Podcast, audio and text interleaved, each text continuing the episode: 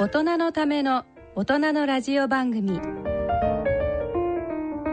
大人のラジオ。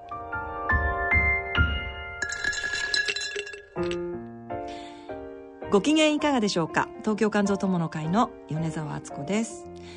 毎月2週目のこの時間は肝臓に焦点を当ててお送りします。さて、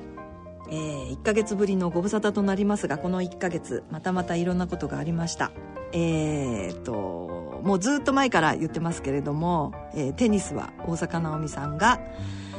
えー、なんと全豪オープンでチャンピオンになりました、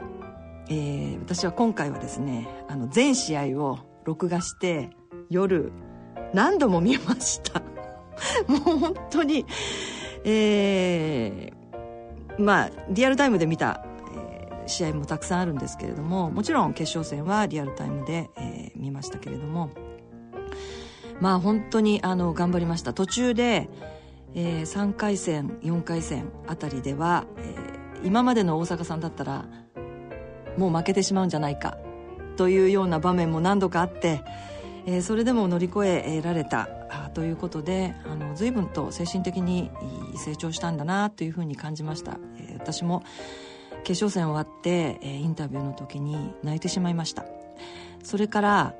えー、これはあの私たちのスタッフが大ファンの嵐ですけれども、えー、活動休止ということで、えー、そのスタッフもですね、えー、2日間まるまる泣き晴らしたと言ってました。あのいろんな人からメールが来て解散解散と書いてあってもう頭にきたというふうには言ってましたけれども、えー、2年後嵐が休止になった後私はどうやって生きていけばいいんだろうかということを言っておりました。その他サッカーなどもありましたけれどもアジアカップですね、えー、日本代表。これもあのずっと試合を見ていましたけれども、えー、決勝戦残念でした。カタールやっぱりすごく強かったと思います、うん、残念でしたけれども、えー、あれが今現在の日本代表の実力なのかなとも思いました。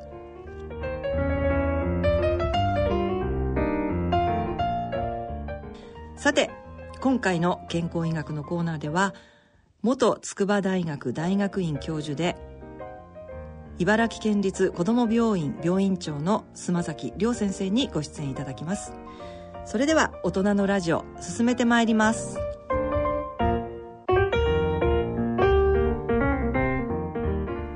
この番組は野村証券キリヤドサイエンシズ株式会社アッビー合同会社他各社の提供でお送りします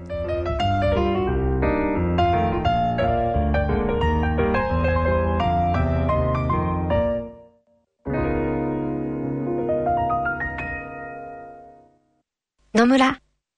第二の人生に必要なのはお金だけじゃないから。ゆったりとした旅を楽しみたい。健康はもちろん若々しさもまだまだ保ちたい。住まいをもっと快適にしたり、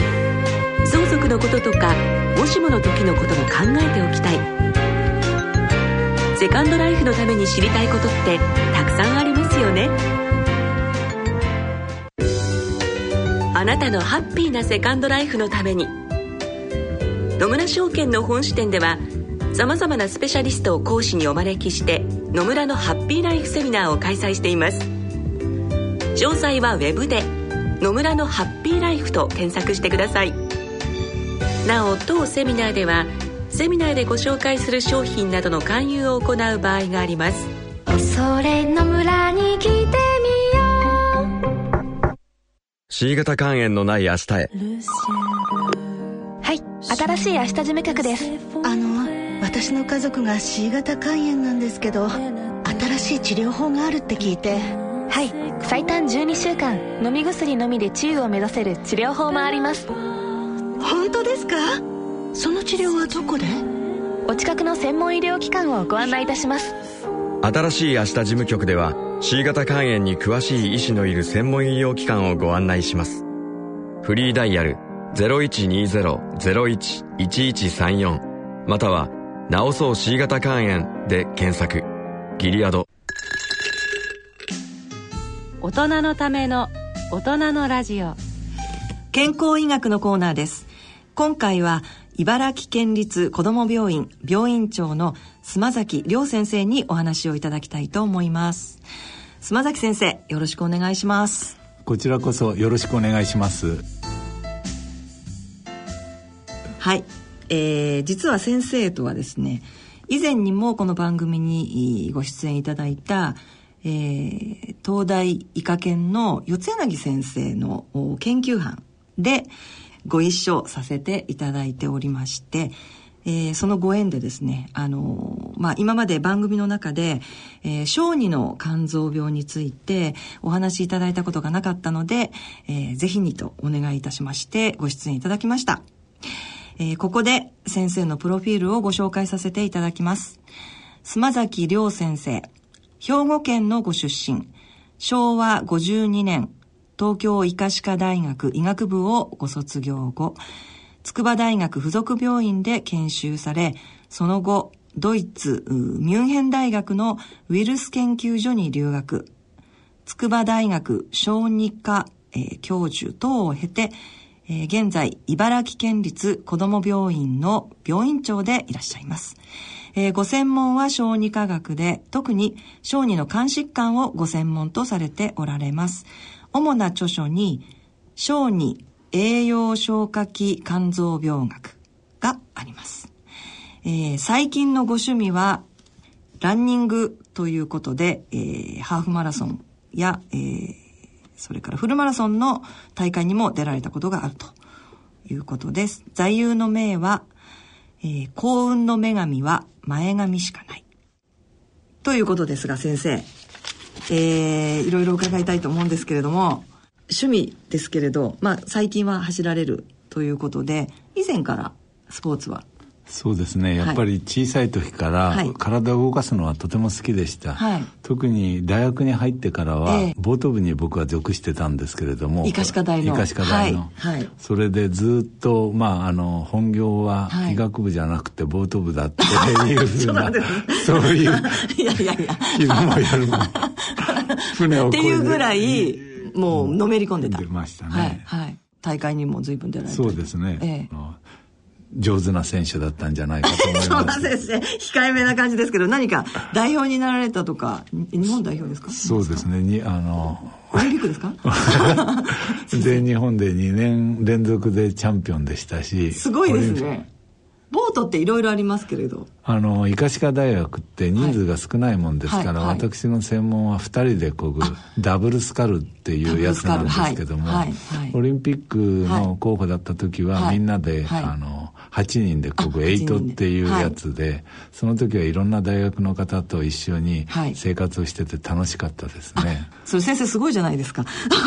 じゃあもう、ボートを選ぶのか、もう医者を選ぶのか、みたいな感じ。そういうふうな、まあ、はい、あの、将来運動で身を立てようかと思ったこともあったんですけれども。ええー、本当ですか？それはすごいですね。へえ、それが、まあ、えー、結局、医師を目指すと。医師を目指したのはやはり時代の影響もあると思うんですけども、大学紛争なんかが、まあ盛んだった、ちょうどその直後だったもんですから人様の役に立つような仕事に就きたいと思って、あの医師を、えー、と選ぶことにしました、なるほど。それで医学部に進学されてまあ医学部に進学された後にそのボート部で活躍をなさったんですけれどもえっ、ー、と小児科をまあ、ご専門にされたそのきっかけというのは？この僕思うんですけども、えー、若い頃って何をやろうかっていろいろ考えることはあると思うんですね、うん。えー、ただ若いと経験がないから、うん、自分はこれをやろうと思っても途中から随分それちゃうことも多いと思うんですね、はいはい、まあボートで身を立てようと思ったけど医者になってしまったとかそれで これも最初は、はい、その強くなるために呼吸整理であるとか、はい、そういったボートを始めたきっかけが、はい、じゃなくてボートを強くなるためにどうしたらいいだろうって。ボートがをやっていて強くするためにどうやってトレーニングをすればいいかとか、はい。えー、ボートの形とか、はい、オールを工夫するとかそういう技術的なこともありますけども、うんうん、我々は医学部でしたから、えー、体をどうやって鍛えたらいいかっていうふうなことを、まあ、一生懸命考えてたんで。えー大学に入った時僕浪人を一回してるもんですから、はい。ええ、体重が97キロぐらいあったんですけれども。先生身長もありですもんね。はい。ところが最初3か月ぐらいでもう72キロぐらいにもう体を鍛えるのが本当に面白かったですね、はい、やっぱり。そうですかじゃあもうすっきりして筋肉もついて。まあそうですね、ね、若いからですからね、はいはい、それで体をどうやって鍛えればいいかっていうふうなことをいろいろ勉強したりして、そうすると生理とかそういったことが面白くなりますから、それでちょうどその頃、えー、あの子供の医療で、はい、新生児医療っていうのが始まったところで、その人工呼吸器を使って小さいお子さんを救うっていうのが普通の治療になってまいりましたから、そういうふうなことを専門にしたらまあずっとそういう勉強ができるんじゃないかと思って小児科医になったんですけれどもね。そうなんですね。えー、走ることは先生はまあどういうふうなきっかけであ。の走るようなもともとあの運動が好きでしたので、えー、まあただ普段はなかなか時間もないもんですから、スポーツジムで、はい、まあハツカネズミのようにルームランナーで、はい、まああのニュースのテレビを見ながら走ったりしてるんですけれども、えー、特にスポーツジムだと皆さんがやってるから、一緒にできるようなつもりになって、一人で走るよりも走りやすいですよね。で最近思うんですけども、はい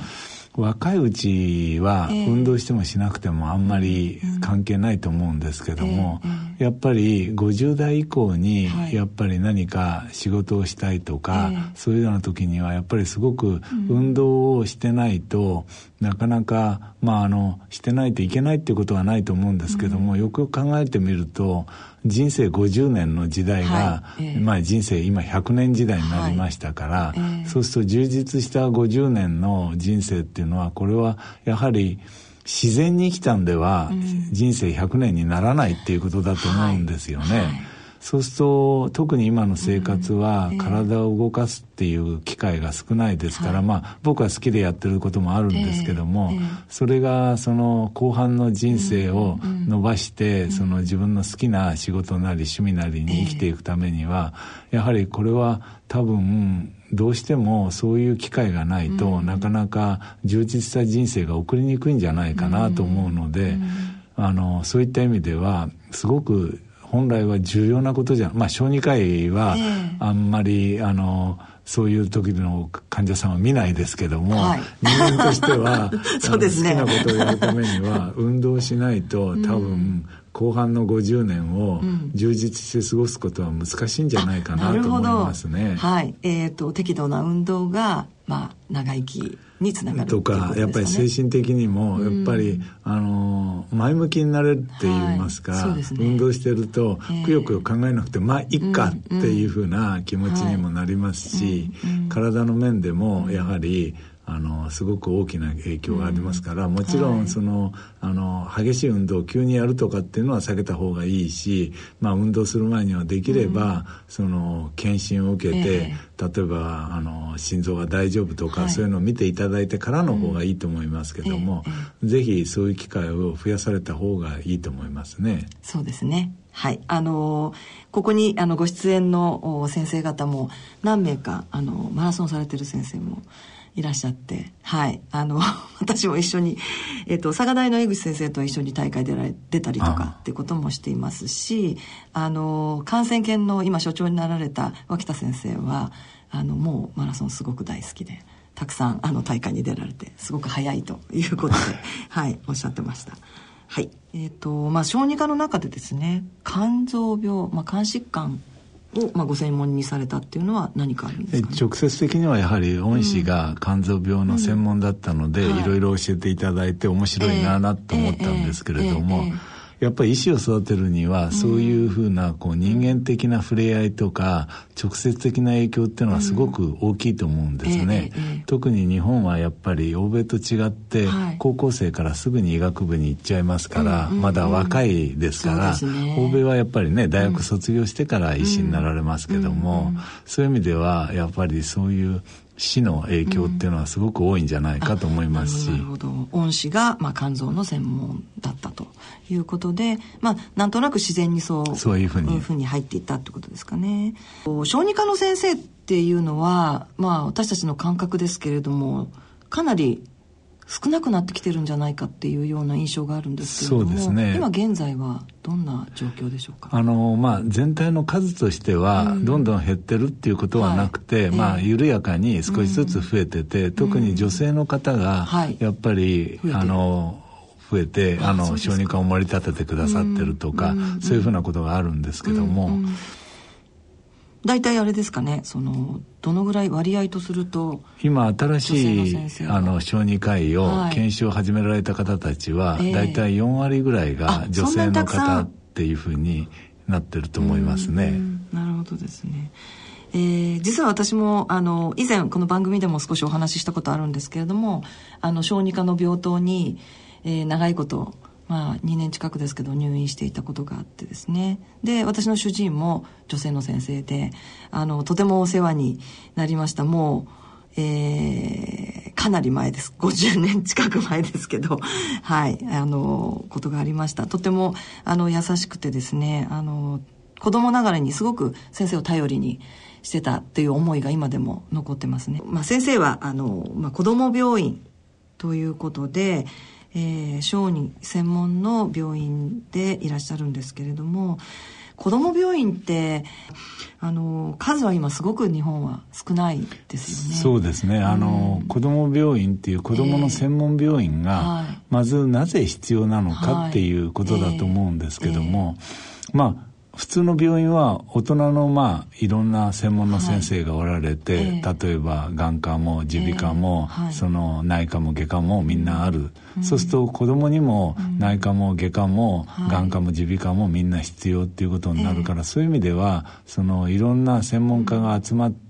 小児の医療をする、大人の病院に、まあ、匹敵するような子どもの病院っていうのは、やはりあのあって普通だし、はい。まあ欧米では少なくても大都市はほとんどみんな子ども病院っていうのがあって。あるんですかね。あそれはいいですね。うん。でもう一つは子ども病院に来ていただければ分かるんですけども、えっと、まず病院の雰囲気は全く違います。そうですね。子ども病院っていうのは。あ全然違いますね。子どもがやっぱり来て楽しくならないといけないですし、はい。まあ、あの僕が最初に子ども病院っていうのを感じたのは、まああのうんともう大学今から30年以上前ですけれども、大学で小児科医になりたての頃に、はい。欧米にあの、まあえー、と研修って言いますか、ええ。見学に行った時に、はいまああの子ども病院の屋上で遊園地でお子さんが遊んでいながら、はい。ええ。そこを私服のお医者さんが、まあ、はい。改心してて子どもたち遊んでるって、そういうふうな姿を見た時に、日本の、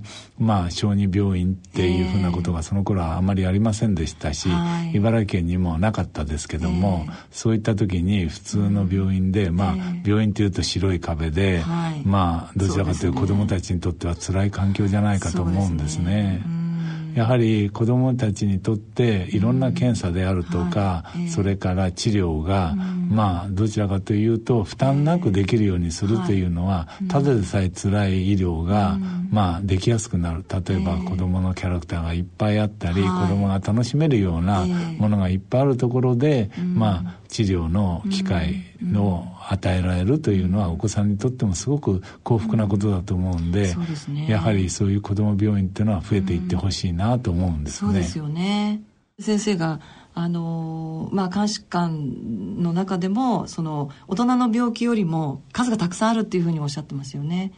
だから、まあ、あの患者は少ないけれどもそういう種類がたくさんあるんですっていうお話だったのでそういう意味でも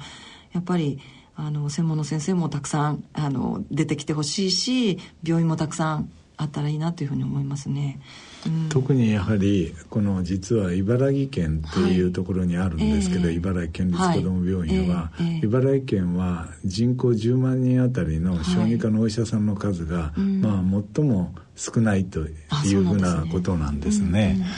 そうすると今茨城県でもいろんなその、えー、と地域でお子さんも生まれてくるわけですしそういうところでなかなか小児科が存続できないとか、そうするとワクチンも受けられないとか、研修も受けられないとかそういうことがあってはいけませんから、子ども病院っていうふうなところでは、そういう小児科のお医者さんを育てるっていう意味もすごくありますし。そういう意味ではやはりその地域の、うん、えーとまあ、お子さんたちを守り、えーえー、まあ、あのお産なんかも、新生児の医療なんかもしますから、周産期とか小児の医療を、まあ、支える、まあそのなんていうか司令塔とか基地として、やはり小児科を産婦人科そう,、いったお子さんの少子化っていう意味でも、はい。えー、やはり我々はすごく大きな役割を得てるんじゃないかなと思ってるんですね。すね。子供がやっぱり育ちやすい環境、まあそれは病気の面からですけども、えー、あのなるべく安心していただけるような環境をみんなで作っていくっていうのは、今後の日本全体にとっても重要なことじゃないかと思ってるんですね。はいで子ども病院にいると本当に子どもたちが嬉しい顔を見るっていうのは我々にとってはすごく、まあ、あの自分たちにも喜びにもなりますから、はい、あの例えば茨城県だと水戸に、えー、えーとホーリーホックって言って、はい、まあ、あのサッカーのチームがあったり、ね。うん、選手が来たりすると、はい、あ選手が来てくださるんですねそれから、まあ、あの、アントラーズの選手とか、そういった方が来ると、もう男の子たちは大喜びですし、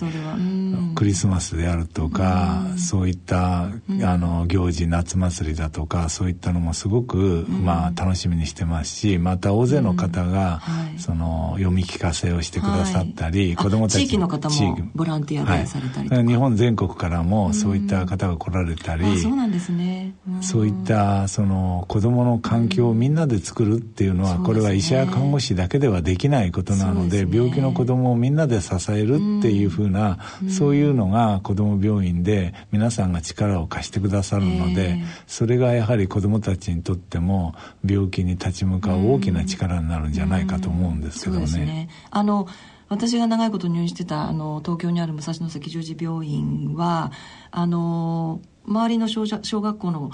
えーと健康なお子さんが時々いらしてそれでコミュニケーションを取ったりっていうことがまあ稀にあったんですけれども私たち病気の子供たちはなかなかその複雑な思いだったんですがあの皆さん健康な方なのでただ彼らにとってあの健康なお子さんにとっては私たちのような患者の存在を知るっていうことが今思うとすごく重要なんじゃないかなって思いますよね。で、うん、やっぱりいろんなお子さんがいるっていうふうなことを健康な方も知った方がいいし、うんね、今だんだん IT なんかで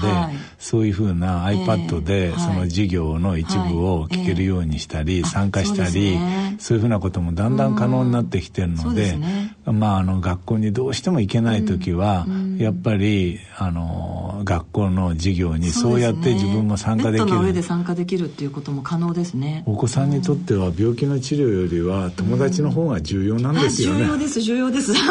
そうそう。あ、でも今全然変わってきてるかもしれないですね。私の時代とはやっぱり。やっぱりそういう意味では、学校の普通の生活を送ら送っていただくということは、えー、我々にとってもそういう環境を整えるっていうことは、子ども病院の重要な役割だと思うんですね。そうですね。はい。えー、小児科の先生っていうのはやっぱり、まあ、親御さんもそうだし、お子さんからもものすごくこう、頼られる存在であると思うんですけれども先生にとって、まあ、やりがいといいますかあの何かそういうものは。まあ多分お子さんからすると、うん、まあ痛い注射をしたりいじめたり そういった側面もどうしてもあると思うんですね、うん、やっぱり病気を治すっていうことはそう簡単なことではないこともありますから、はい。はい、ただやっぱりあのこうやって後から考えてみますと、お子さんが入院するっていうのはそのお子さんにとって人生の中でものすごく大きなことだと思うんですね。はいもうやっぱりお子さんの一生そのまあ、ね、あんまり小さい時はともかくとしても、ある程度のお年になられて入院するっていうことは、ね、多分人生の中でも大きな出来事だと思うんで、そうですね。学校も休まなければいけないですしあのまあ私の場合はあの親と離れて、まあ、小児科の病棟ですのであの、まあ、入院を生活を長く続けなきゃいけなかったということもあってあのその時はもう病気が全てですよね。それで学校にも行きたいけど行けない。お友達に会いたいけど会えない。勉強もしたいけどできないっていう状況で。そうですね。もう本当にあの時のことは今でも忘れられないしいろんなことを思い出します。そういうお子さんの大きなイベントをまあ支えるそれでいい大人になっていただくっていうのが、まあ我々の一番のやりがいじゃないかと思うんですけどもね。はいうそうですね。えー、何か忘れられない患者の思い出というのは先生ありますか？えーと、一番やはり最初に持った、うん、僕が最初に小児科で持った患者さんっていうのが、えー。うん、700g 台でお生まれになった小さいお子さんだったんですけれども、えー、その方もう今、えーと、40歳を過ぎてられるんですね。その方のご家族からずっと年賀状が今でも、今でもすごいですね。多分彼はあの男のお子さんだったんですけども、うん、今もう大人になって僕より長生きするのは間違いないと思いますから そうですね。そういう意味ではあのとてもそうですね。一緒に彼と走ってるような気もしますよね、親御さんはやっぱりもう命を助けてくれたっていう思いでまあご本人は全然わからないと思いますけれど、生まれたばかりですのでねそうですね。やっぱりお生まれになるっていうことは親にとってもすごくやっぱり嬉しいことですし、まあその時にお父様が言ってたこと今でも覚えてますけども、この子がうまく育ってくれなかったら、その窓から飛び降りるっていうふうなことをお父さん言ってられましたけども、何回も流産した後に生まれたお子さんだけに、やっぱりすごくそのお子さんのことが何としてでも生きてほしいと思ってられたんだと思うんですですね、ああでもそれは命の恩人ですね本当に。私もその当時の、えー、主治は何名かその後の病院だったりおりますけれどももう本当に忘れられない。